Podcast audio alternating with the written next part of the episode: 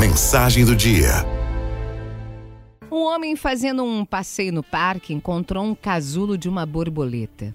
Como ele tinha muita curiosidade para ver como é que a borboleta se desenvolvia, ele pegou o casulo e levou para casa.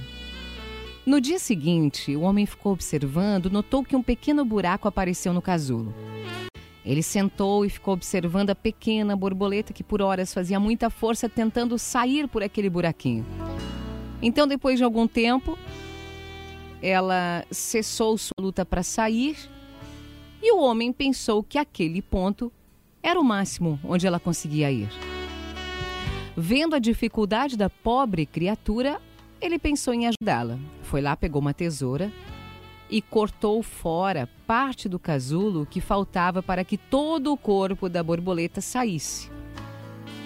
A borboleta, recebendo essa ajuda extra, saiu fácil do restante do casulo.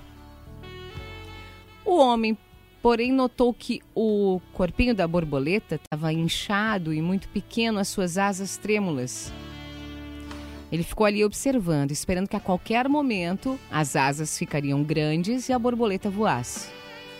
Mas o que ele esperava não aconteceu. Ao invés disso, a borboleta ficou ali mutilada e nunca voou. O que aquele homem, na sua visão apressada, não entendia é que o processo da agonia de sair do casulo para a borboleta era fundamental foi a maneira que Deus, em sua sabedoria, fez para que, através dos movimentos para sair, a borboleta exercitasse a passagem de fluidos pelo seu corpo ainda imaturo e assim ela ficasse pronta para voar, alcançasse a liberdade fora do casulo. Algumas vezes, esse mesmo processo de agonia, de dificuldade, é o que exatamente nós estamos precisando em nossas vidas para crescer.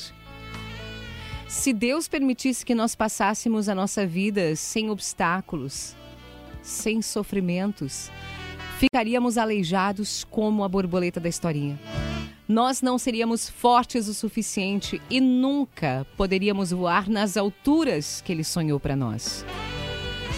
Pegue essa lição hoje. Não abrevie o seu tempo de crescimento, de maturação. Não é fácil passar por tribulações e dificuldades. Não é. Mas aquele que perseverar até o fim vai ver que valeu a pena.